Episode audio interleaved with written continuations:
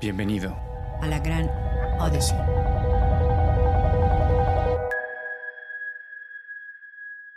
Hola, buenos días. Bruno, ¿cómo estás? Todo muy bien. Qué bueno. Terminando una junta y llegué justo a tiempo, pero, pero muy bien. Ya Ah, esto está bien. ¿Cómo está el clima ahorita en Monterrey? Híjoles, eh, fíjate que ya llevaba un año y medio viviendo en Ciudad de México, entonces estaba acostumbrado al clima delicioso. y llevo dos semanas ahorita en Monterrey y este, pues calor, es lo que yo siento ahorita. Aunque todos los demás dicen que está decente. rico, está decente, yo estoy muriendo. Pero ah, bien. yo estoy mm, en Toronto, Canadá. Ah, ok, no, pues tú tienes un mejor clima que yo. Ahorita sí. sí, la verdad que añoramos el calorcito. Ahora entiendo cómo aquí la gente empieza el calor y andan en short y todo. Y viniendo de México, tú ves que eso es nada más como que en las playas, pero dices tú, oh, ahora ya. Es por eso. Sí, fíjate que yo estuve viviendo un tiempo en Vancouver. Y, este, y también eso, para, estábamos, no sé, a 17 grados. Para mí eso es pues, fresco, frío, casi frío. Y allá la gente sin playera, hasta se metían ahí a la costa. Y yo decía, no, no, no, no puedo. Pero bueno, es, es interesante todo ese cambio de cultura. Exactamente. Mira, pues para empezar me gustaría muchísimo que, que nos compartieras un poco de ¿Qué te motivó primero a estudiar lo que estudiaste y cómo fue desarrollándose todo eso para encontrarte y ahorita estar en Medikit? Parece que tengo idea de lo que es, pero me encantaría mejor que me expliques un poquito. Es un segmento bien nuevo. La verdad es que nos ha costado también un poquito de trabajo eh, eh, transmitir ese mensaje correcto de qué es lo que hacemos, por, por eso agradecemos mucho eh, este espacio que nos das, porque mientras más podamos aclarar qué es Medikit, cómo funciona y cómo ayuda a, las organizaciones al ecosistema de salud, pues digo, para nosotros es súper importante. Eh, ok, bueno, primero te platico de mí. Este, yo estudié Ingeniería Industrial y de Sistemas en el TEC de Monterrey. Eh, muchos le dicen los LAE con casco. Eh, pero para mí siempre se me ha hecho una carrera muy completa, ¿no? Y, y, coincidimos prácticamente todos los, los que salimos de la misma carrera. es una carrera que nos permite tener conceptos generales de prácticamente todos los rubros eh, a nivel eh, negocio, a nivel empresa. Este, eh, y a partir de ahí, una vez que empiezas tu vida laboral, te permite ir enfocando esos conocimientos generales, haciéndolos cada vez más particulares y más enfocados a cada una de las industrias. entonces, en, ahora sí que en mi generación, en toda la gente que yo conozco que estudiamos la carrera, tenemos, eh, veo gente que está muy enfocada en finanzas, gente que está enfocada en logística, gente que está enfocada en, en producción, en procesos productivos, eh, gente que está en área de banco, gente que está en, salud. Eh, entonces, yo creo que es un abanico, la verdad, bien interesante de cómo esta carrera permite, pues ahora sí que explotar muchísimas, muchísimos sectores y muchísimos giros en la industria.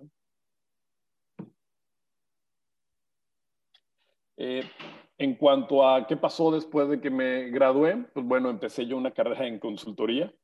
Eh, estuve alrededor de siete años en consultoría de negocios. Ahí me tocó, como lo que te platicaba, ¿no?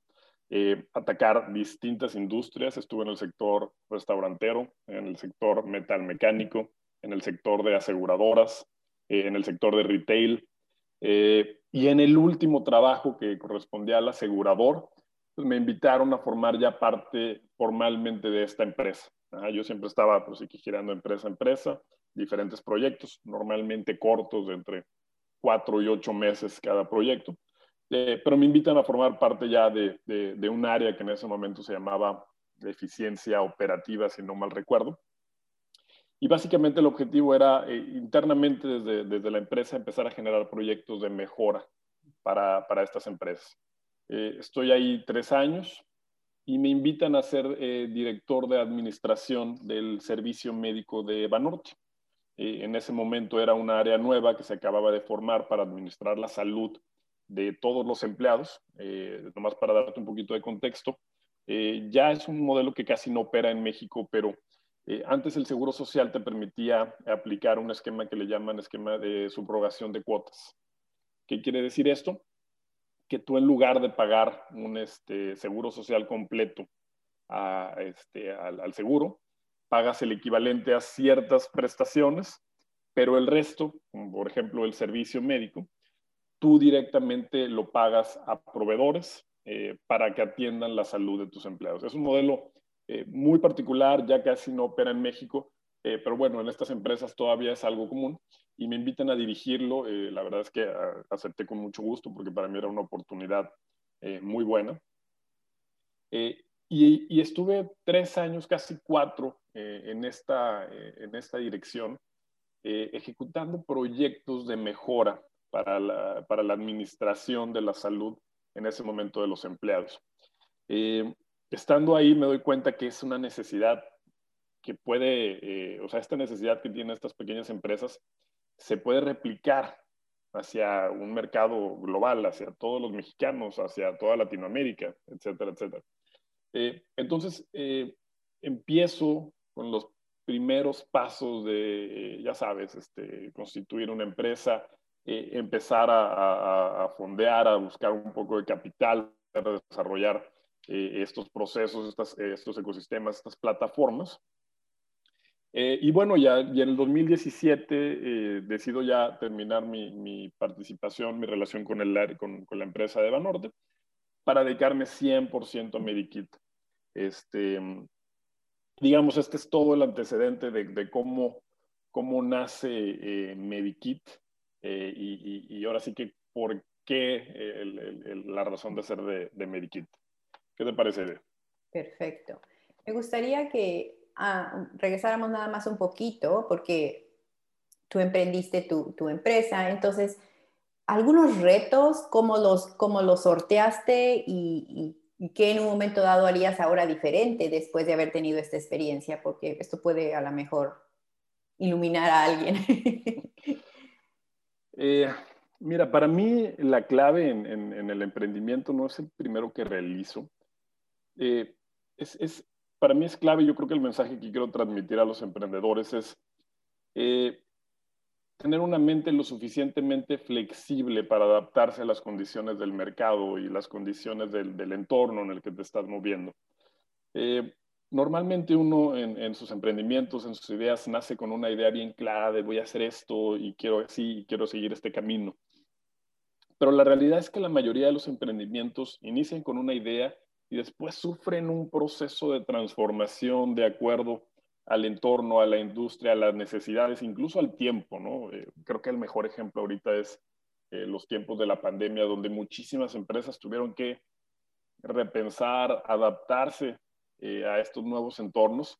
Y para un emprendedor, una empresa con uno, dos, tres años de existencia, casi, casi siempre es tiempo de pandemia, porque no tiene las condiciones favorables de financiación, de crédito, de este, conocimiento del mercado, de que te conozcan a ti en el mercado. Entonces siempre estás navegando en, esos, en esa incertidumbre, en, esa, vaya, en, ese entorno.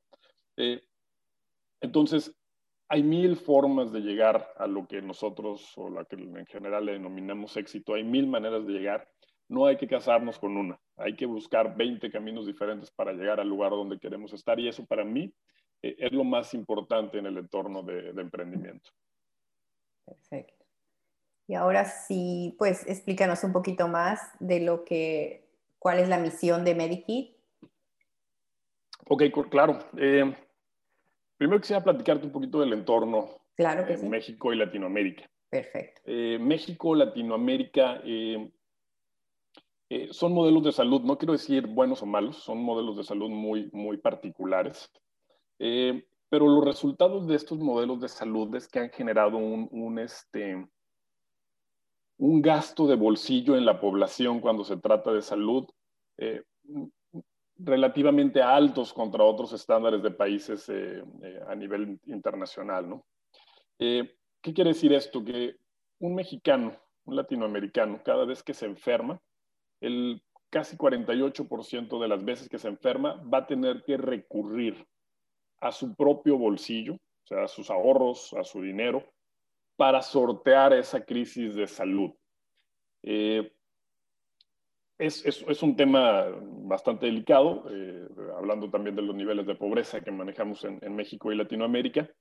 Eh, entonces, Medikit nace al darse cuenta de que existía una necesidad de hacer los procesos de entrega de servicios de salud más eficientes, más eh, seguros y sobre todo más económicos. Entonces, esa fue la misión. ¿Cómo hacemos un ecosistema donde la comunicación en servicios de salud cumpla con, estos tres, eh, con estas tres premisas? Eh, entonces, nos dimos cuenta que el principal mecanismo para la comunicación de servicios de salud era la receta que el médico emitía. La receta, nosotros lo hacemos a broma, pero la receta se convierte en un cheque al portador. ¿Por qué? Porque eh, eh, va a poner el médico, voy a hacerte un ultrasonido, voy a hacerte un, este, te voy a dar tales medicamentos. Y ese cheque al portador acaba en algunos proveedores de servicios a nivel nacional. Eh, entonces dijimos, ¿cómo hacemos para hacer ese cheque al portador? Lo mismo que una transferencia electrónica de, fondos y, tener que hacer mucho más práctica esta comunicación entre los actores. Entonces desarrollamos eh, el modelo de negocio que hoy le llamamos receta electrónica. ¿Cómo funciona la receta electrónica? La receta electrónica permite a cualquier médico a, nivel México y Latinoamérica que esté conectado a algún, a algún expediente clínico electrónico, a algún servicio de telemedicina, a cualquier sistema de salud, poder emitir una receta que va a tener todos los niveles de seguridad, eh, de trazabilidad a través de Medikit. Eh, es un proyecto que inició en el 2019, pero que a partir del 2020, eh, 2000, bueno, finales 2019-2020 ha tenido un incremento de más del 530% en la captación de médicos.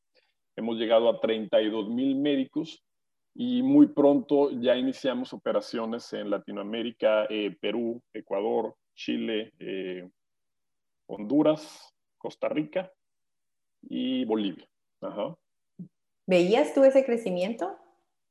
Eh, sabíamos que era una necesidad apremiante del mercado porque eh, hoy en día los, incluso las propias farmacias tenían la necesidad de identificar los orígenes de cada una de las recetas, asegurar que no eran recetas falsificadas, eh, pues poder recibir toda esa información de manera más eficiente. Entonces, nuestro proceso de crecimiento fue a través de las farmacias. la, forma en la que nosotros entramos en el mercado fue proponiendo este, este modelo de operaciones a ellos. Y una vez que ellos aceptaron, oye, sí es un modelo ganador, creo que va a ser muy, muy, muy este, eh, práctico y eficiente para todos en la cadena poder hacerlo, es que pudimos invitar a todos estos, estos médicos a formar parte de ellos. Entonces, hay una etapa de la empresa que me dicen, oye, ¿por qué se han logrado estos crecimientos tan fuertes? Pero la realidad es que hubo dos años donde no hubo ningún crecimiento porque fue sentar las bases con las cadenas de farmacias, con las cadenas de laboratorios y ópticas, instalar sistemas operativos, configurar procesos de surtimiento, de lectura de recetas, prueba y error, y esos dos años, a veces como que a muchos se les borra el mapa, ¿no? Como que quieren ver del 2019 para acá, donde empezamos a crecer muy, muy fuerte. Eh, entonces, creo que el, el, que tuviésemos sentadas esas bases eh, los años anteriores es lo que nos ha permitido ahora tener esos crecimientos fuertes. Y para mí no es sorpresa, eh, gracias al magnífico trabajo que ha hecho el equipo de Medikit y las cadenas que están afiliadas con nosotros, porque la verdad es que eh, nosotros al ser un ecosistema no podemos decir, quites esto y hace todo esto.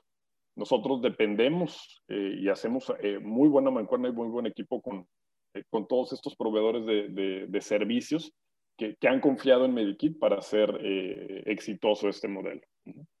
Hablando de tu modelo, ¿dónde tú visualizas que este tipo de nueva manera de hacer, de hacer negocios o de brindar un servicio se puede aplicar? O sea, en todos, o sea... Eh, sí, em, desgraciadamente eh, falta, falta un tiempo para llegar a la universalización de, los, de, de la información de los servicios médicos. Uno de los temas más fáciles para universalizar son los medicamentos, porque los medicamentos al tener un registro sanitario, tienen un código único de identificación a nivel nacional e internacional. Entonces, el que fluya la comunicación o la información de estos productos a lo largo de la cadena es relativamente sencillo. Pero hay otros que no hemos llegado a generar, por lo menos en México, estándares de información que permitan que la comunicación de los servicios fluya. El mejor ejemplo son los estudios de laboratorio. Los estudios de laboratorio, si tú vas con el laboratorio A, te va a decir, mira, esta es mi lista de estudios. Y va a tener química sanguínea de 10 elementos y de 20 elementos. Pero si vas al laboratorio B, en, la, misma cuadra posiblemente, va a tener otra lista de, eh, estudios de, laboratorio y gabinete y posiblemente en lugar de tener química de 15 elementos, tiene de 8, tiene de veintitantos. Eh, entonces, al haber tanta variedad, y eso es a nivel tal vez cadenas, pero en cada ciudad donde existe un laboratorio, se, multiplica por por lo menos unos cuantos miles la cantidad de catálogos de servicios que hay. Uno de los retos que, que, tiene la industria en este momento es poder homologar la información de los servicios de salud, para lo cual ya trabajamos con varias asociaciones, con varias empresas, y creemos que es un esfuerzo a mediano plazo para que podamos universalizar ya eh, la transmisión de información en servicios de salud. ¿Y por qué es importantísimo esto, Aide? Porque al final de esta cadena, el mayor ganador es el paciente. No es la empresa de laboratorio, obviamente tiene beneficios, pero el mayor el mayor, el mayor beneficiario de esto, el que va a tener los mayores beneficios, la mayor seguridad, el que se evite realizar estudios que no, no necesita, el que ahorre en sus, en, sus estudios de salud, va a ser el paciente, que con un proceso de comunicación seguro y estable va a poder asegurar que, que vaya, que el, que el modelo completo está ejecutando. Y hay un extra que es cómo regresamos esa información a los doctores para la interpretación y tener un expediente clínico electrónico perfectamente alineado. Pero bueno, esa es, esa es otra historia que, que viene un poquito más adelante en el camino. Mm, lo, que, lo que quiero que me, que me, aclares un poquito es nada más que si el sistema que tú estás ahorita, que, que desarrollaron en el sector salud, eh, se pudiera desarrollar en otro tipo de sector totalmente diferente. Hablo para el... Por supuesto. Eh, la verdad es que eh, hoy en día em, prácticamente todo lo que vemos atrás de nuestros celulares y de nuestras computadoras trabaja con servicios de interconexión, eh, con servicios remotos. el mejor ejemplo, y creo que todo lo que tenemos muy presente más ahora en la pandemia, cuando pides cualquier cosa en una aplicación en tu celular, y lo pides una comida o pides algo que este, del supermercado, eh, lo que hace atrás del sistema es intercambiar información con múltiples sistemas eh, o proveedores, ya vamos a llamarlos restaurantes, que pueden proveer este servicio. Eh, nosotros hacemos exactamente lo mismo, nada más que hay que, en, estas, en estos escenarios, tú como pues, consumidor tienes el control de qué estás pidiendo, comprando para que te llegue a tu casa. Aquí tenemos que ser mucho más precavidos porque al tratarse de servicios de salud, tenemos que asegurar que quien está solicitando ese servicio tenga todas las credenciales de un médico autorizado, tenga su cédula profesional registrada y en línea, que su identidad esté perfectamente validada, aunque esté atrás de una computadora.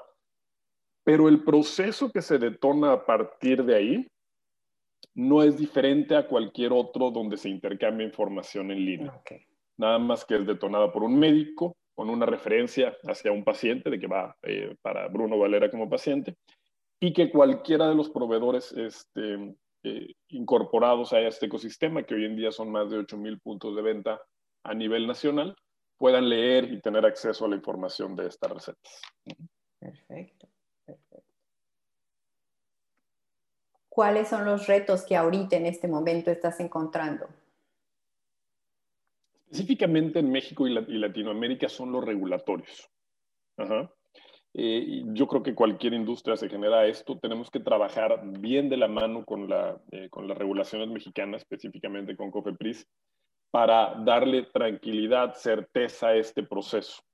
Eh, Eh, entonces, normalmente, eh, yo te podría decir, los procesos son al revés. Normalmente hay una regulación y todos se suben a la regulación. Aquí este, estamos haciéndolo un poquito al revés. Estamos generando propuestas de valor desde la industria y llevarlas con la regulación para decirles, vamos, acompáñanos en este proceso de, eh, de dar certeza a la información de salud en México. Hemos tenido muy buenos resultados, este, eh, afortunadamente trabajando con las autoridades, lo cual nos da pues, ese mayor eh, pues, ímpetu de seguir empujando en este modelo eh, en México y Latinoamérica. Te voy a hacer una pregunta. ¿Se puede, ¿se puede llegar a, a, un, a corruptir el, el, el sistema? no, afortunadamente no. Y eso es algo que nos da mucho orgullo. Gusto. Por supuesto, todos los sistemas están expuestos a intentos de hackeo, intentos de más, pero eh, en Medikit hemos desarrollado varias etapas en el proceso para asegurar que la información que sale del sistema es verídica. La primera es la identidad del médico al registrarse en el sistema. O sea, la validamos. Si no, no te permite el sistema emitir alguna receta. Eh, el segundo, funcionamos exactamente como un banco a la hora de tramitar tarjetas de, cargos en tu tarjeta de crédito.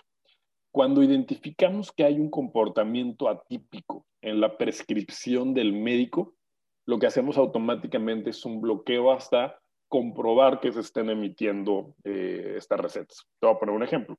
Un médico general normalmente prescribe medicamentos OTCs, tal vez algunos antibióticos, y ese es su comportamiento normal eh, en, un mes, calendario, quincena, como lo quieras ver.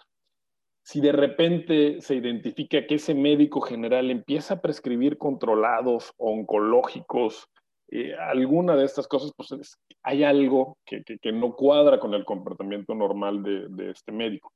Eh, entonces, esos, esos análisis de comportamiento nos permiten darles alertas eh, eh, y, ahora sí que bloqueos preventivos, porque el médico es el que está expuesto a un, este, ¿cómo se dice? Pues a un robo de su identidad. nomás también para darte un dato, la mayoría de la gente cuando piensa en me hackearon mi cuenta de correo, de Facebook, de lo que tú quieras, piensa que hay atrás un genio cibernético pegado a la computadora y haciendo magia para robar las contraseñas. Y la realidad es que no, la realidad es que la mayoría de los, de los, de los robos de información y de contraseñas son por lo que le denominan ingeniería social, que es básicamente te mandan un correo diciéndote que te ganaste, ya sabes, algo, y que metas tu usuario y contraseña para eh, este, eh, canjear tu premio. En ese momento le entregaste tu contraseña a alguien más y puede hacer uso de lo que hayas metido. Eh, entonces, realmente esto es algo que no podemos controlar, eh, cómo el médico hace uso de sus contraseñas y demás. Entonces, nosotros tenemos que tomar la responsabilidad y cuidar al médico de que no se esté haciendo mal uso de su cuenta para generar recetas, porque por ende se, se vuelve una cadena, ya saben, negativa. Eh, entonces estamos muy orgullosos de, que, de lo que hemos logrado, de poder cuidar, controlar la cadena eh, de, suministro, eh, generando estadísticas, generando información clara del proceso de surtimiento en México. Y nuestro siguiente paso es este, llevar este mismo modelo a otro tipo de servicios, laboratorios, estudios de radiología, ambulancias ópticas, este, oncología cualquier servicio que pueda ser prescrito por un médico, eh, hay que llevarlo a una homologación y a un control eh, completo de la cadena. Me imagino que tú lo que has de tener en tu equipo de trabajo en Medikit son muchos programadores o ¿cuántos? sí, eh, tenemos la mitad del equipo está enfocado en todo el tema de eh, desarrollo de software, o sea, programadores, configuradores. Eh, otro 40% del equipo está enfocado a control de la operación, eh, call center, cuando alguien tiene una duda, habla, cuando alguien tiene un problema, habla y se comunica con nosotros para que le orientemos en el proceso. Y otro 10%, pues sí, digo, no puede faltar el equipo comercial, que pues es llevar esta solución a más puntos que podamos en México que afortunadamente por los buenos resultados, eh, ahora sí que nos, nos, buscan afortunadamente más a nosotros para llevar el producto.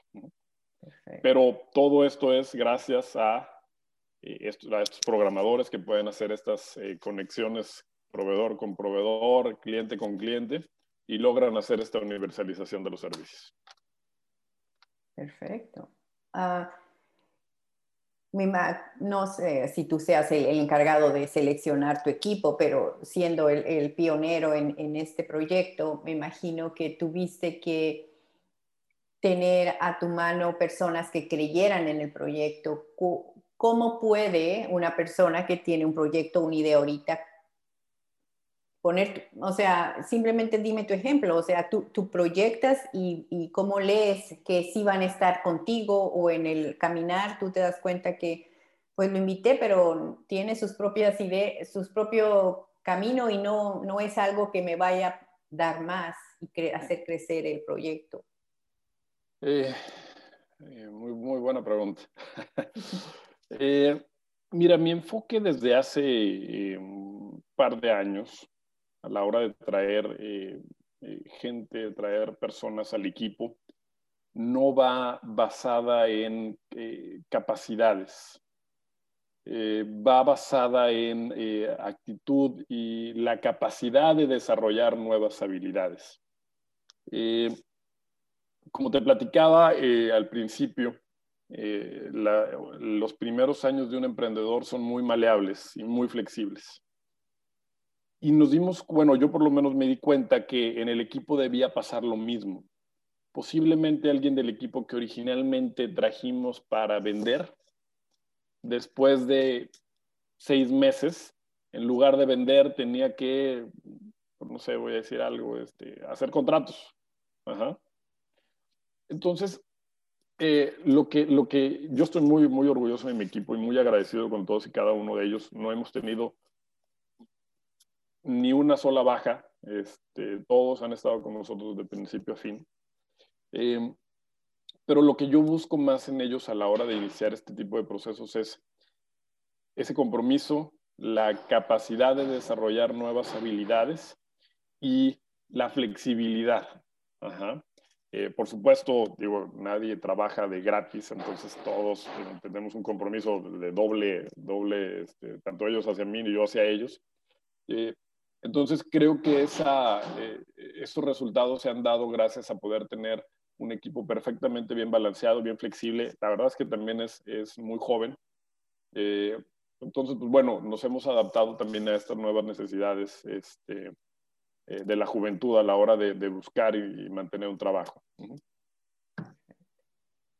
Pues, ¿algo más que quieras agregar?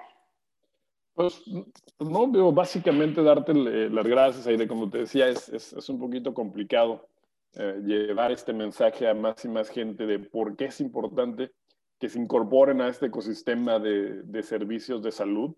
Eh, gracias a, foros como el tuyo, ya llegamos a más de 8 mil puntos de venta a nivel nacional y 32 mil médicos, pero 32 mil médicos representa 5 o 7% de los médicos en México. Entonces, el objetivo para que este sea un, modelo de servicio realmente eh, universal y que realmente tenga valores para toda la cadena es que tenemos que llegar al 50% por lo menos de los médicos en México. Eh, vamos en muy buen camino. Eh, creemos firmemente que en el 2021 por lo menos estaremos llegando al 30% de los médicos a nivel nacional, gracias a alianzas, gracias a, a alianzas corporativas que hemos fungido en los últimos meses. Pero digo, todo, todo, todo nos, nos suma en, este camino, en esta carretera del emprendimiento. Me gusta terminar preguntándoles a mis invitados por algún refrán o algún pensamiento que los haya marcado en su vida o que lo sigan usando. Sí, hay uno que me encanta, incluso en el primer negocio que, que puse en algún momento, que nada que ver con esto, lo, teníamos impreso así grandote en la, en la, en la, en la recepción te voy a quedar bien mal con el autor. este, pero no, mira, lo, bonito de esto es que en internet rápidamente todo aparece.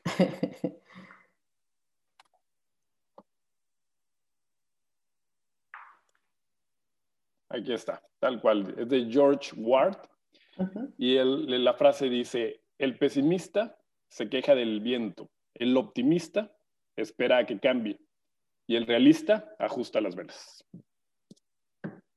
Perfecto, perfecto. Pues te deseo el mejor de los éxitos y creo que lo vas a tener porque creo que empresas como la tuya, con esa visión de ayudar a, las personas y a mejorar los servicios, eh, ya desde entonces ya marcaste tu win, tu ganar, ganar.